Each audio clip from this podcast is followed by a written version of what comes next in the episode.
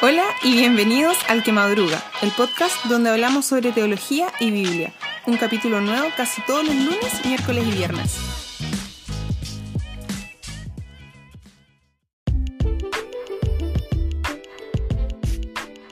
Bienvenidos y bienvenidas a un capítulo más de Al que Madruga, ya es el capítulo número 12. Solo nos quedan 8 capítulos después de este para terminar la primera temporada.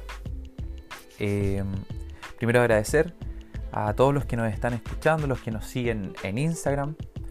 Ah, y eh, empecemos con, el tema.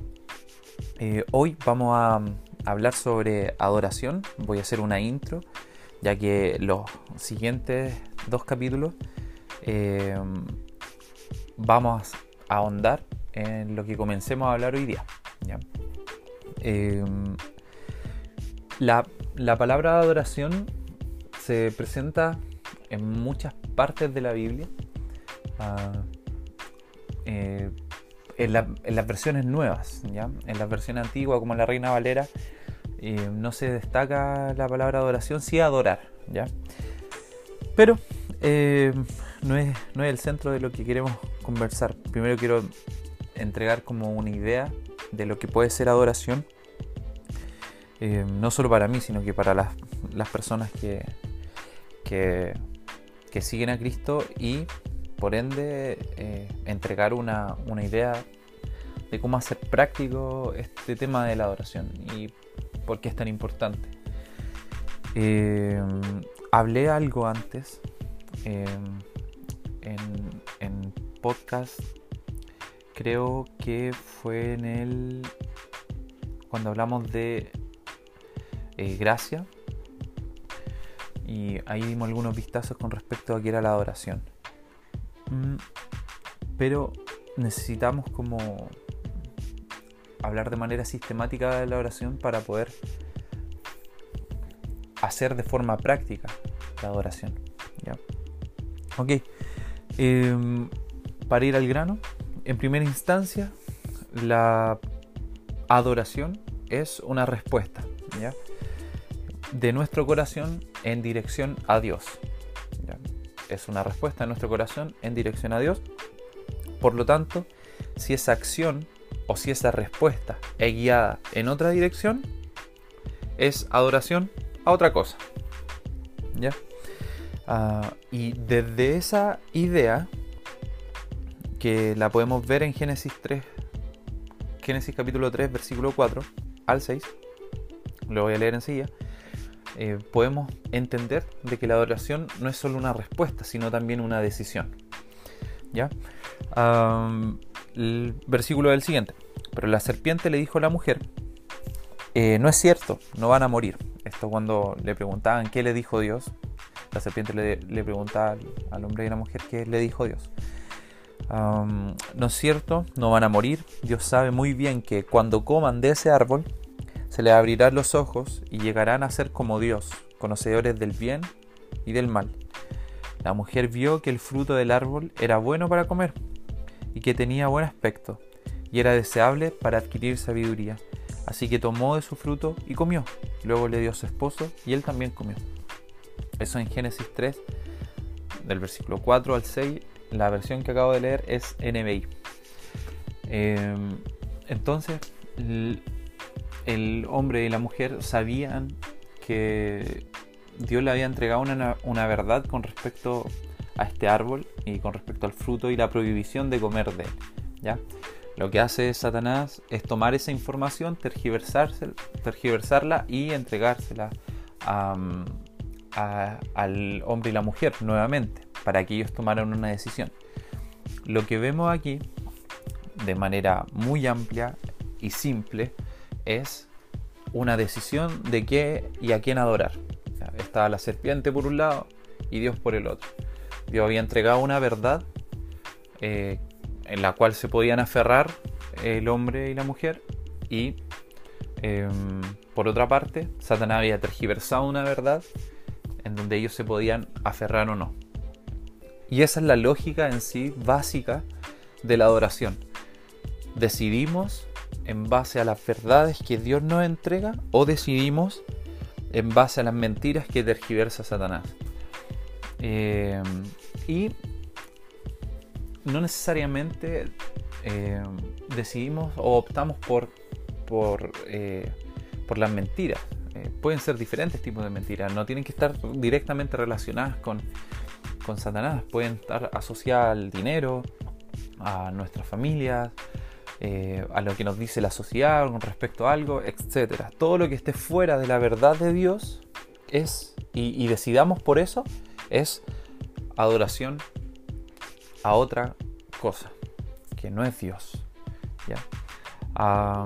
y eso según la Biblia es completamente eh, inaceptable para Dios. ¿ya? Lo vemos muchas veces cuando el pueblo de Israel se aleja tanto de lo que Dios dice, que Dios eh, en Isaías, por ejemplo, le dice al pueblo que él está harto de sus sacrificios, de sus becerros, sus corderos, nombra a los animales que se sacrificaban en ese momento, de que levanten las manos, etc. Estaba harto de sus actos de adoración y de sus sacrificios. Él ya no quería eso. Porque el centro de la adoración es el corazón. ¿ya? Ah, en la mente del ser humano su cuerpo, su alma, su forma de ver la vida, su forma de practicarla. Eh, y tiene que estar direccionada en la verdad de Dios para que sea adoración a Dios, sea una adoración bíblica, digámoslo así. por lo tanto, es una decisión constante de parte de nosotros como hijos, como hijas, y es una respuesta concreta que nace de Dios. Eh, lo veíamos en el versículo que, leímos. Ah, él suelta una verdad, declara una verdad sobre algo y nosotros respondemos a eso. ¿sí? por eso muchas personas, teólogos y, y en el colectivo eclesiástico eh, se dice que la adoración no parte del ser humano, la adoración parte en el cielo.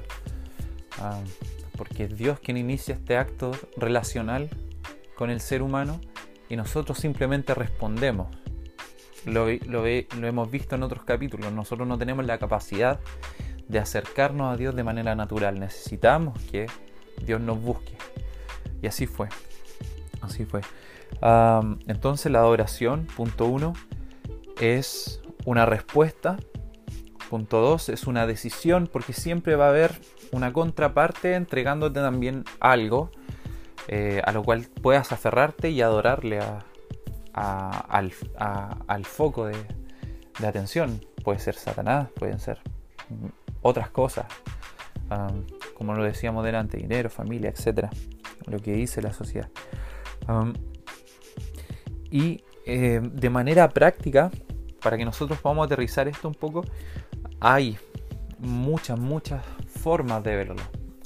De manera personal, eh, me pasa constantemente, casi todos los días, que el primer, eh, la primera decisión de adoración en mi vida tiene que ver con si paso tiempo o no con Dios al momento en que me despierto o las primeras horas del día y la misma pregunta viene al momento de dormir. Siempre, siempre desde que conozco a Dios, esto está como un chip en mi mente, en mi corazón, en mi manera de actuar. Eh, y es la, es, la primera y la última pregunta que me hago siempre, siempre. Eh, busco a Dios, respondo a Dios. Él ya me buscó, ahora ¿qué hago? ¿Qué hago para, para poder encontrarme con Él? Y es tan simple como actos como leer la Biblia, eh, honrar a las demás personas, como lo hablábamos en el capítulo anterior sobre el perdón, no responder de manera violenta o, fuera de, un parámetro normal, responder de manera agresiva o insultando a otra persona. Y son decisiones que van marcando la pauta del día a día. Pero esas decisiones que nosotros las vemos tan normalizadas, en las que nos equivocamos constantemente, están íntimamente relacionadas con nuestra decisión de adorar. Ah, con mi decisión de adorar. Y esto me pasa seguido, te pasa seguido. Eh, sería muy bueno que te hagas consciente de en alguna situación, si recuerdas después de que escuchaste este podcast, en alguna situación te hagas consciente de, ok, ah, esto también era un acto de adoración, como la forma en cómo le hablé a esta persona ah, responde a un acto de adoración a Dios o a un acto de adoración a otra persona. sí. Em, y por último, eh, la adoración no es un acto fabricable, imitable. Ya no es algo que yo pueda mandar a hacer a China y me lo manden por AliExpress. No, eh, la adoración, como decíamos, es un acto que nace del corazón de Dios, por lo tanto debe ser algo íntimo y genuino. Debe estar arraigado en el amor de Dios. Debe estar arraigado en la profundidad de nuestra relación con Él. Eh, y debe ser intencional. ¿Por qué digo esto? Fíjense lo que dice en Isaías 29:13. Dice, el Señor dice, este pueblo me alaba con la boca y me honra con los labios, pero su corazón está lejos de mí. Su adoración no es más que un mandato enseñado por hombres. aquí vemos dos cosas súper importantes. Dios desea profundamente eh, paréntesis, no sé si se escucha la lluvia en el fondo. Lo siento, no puedo hacer nada con eso. Eh, Dios desea profundamente que nosotros le adoremos con el corazón, de manera íntima, de manera relacional. Esto eh, encaja y, es aplicable a, nuestra vida familiar, a nuestra vida relacional con nuestros amigos, en, en nuestros trabajos, en nuestros estudios. Ah, pero parte eh, de la respuesta que nosotros entreguemos a Dios de manera íntima. Por lo tanto, volvemos al punto en el que hemos sido eh, insistentes en este podcast, que es la relación con Dios, tu, tu relación personal con Él, aquello que haces en íntimo con Dios. Esta lectura de la Biblia, esta oración con Él, ah, es el centro de la práctica del cristianismo. Lo que ocurre después afuera es respuesta a lo que ocurrió de manera íntima. Eso es lo importante. Y ese era el primer punto de este versículo. Y el segundo es que lo dice, podemos ah, practicar una adoración que es enseñada por hombres, ¿ya? que es como este meme eh, antes de, comprarlo. Después cuando te lo envían por AliExpress y llega algo que nada que ver a lo que tuviste al principio. Um, por eso no es imitable la adoración. No es algo fabricable. Se nota cuando nuestra adoración es una copia de lo que otro hace. Y, y, eso no está bien porque puede que esto, lo vamos a ver en, los siguientes dos capítulos, puede que esto sea eh, lo que más importa en la relación con Dios. En cómo nosotros concentramos nuestra respuesta en dirección a quien es Dios y quien dice que somos nosotros. Ah, eso es, eso es como introducción. Un resumen súper simple. La adoración es una respuesta por parte de Dios. La adoración eh, no es fabricable, ¿ya? Y la adoración es una decisión por parte de nosotros.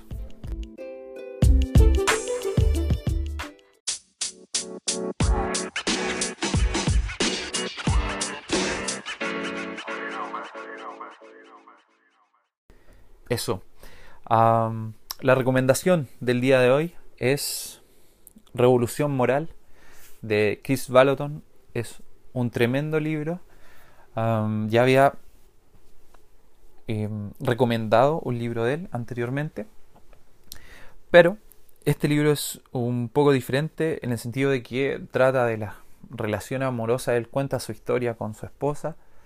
no, es un libro apto para eh, gente sensible relacionalmente, me explico. Eh, si, si, ya tienes una idea concebida con respecto a cómo hacer noviaco o eh, cómo deben ser las relaciones interpersonales, este libro te va a chocar de manera muy fuerte porque te va a llevar a cánones y estándares que presenta Chris Balaton eh, que a veces bordean o chocan con la línea de las dudas. Eh, a mí me pasó mucho que a medida que leía el libro pensaba en que eh, de dónde sacó esta idea este tipo. Pero aún así es una recomendación muy válida.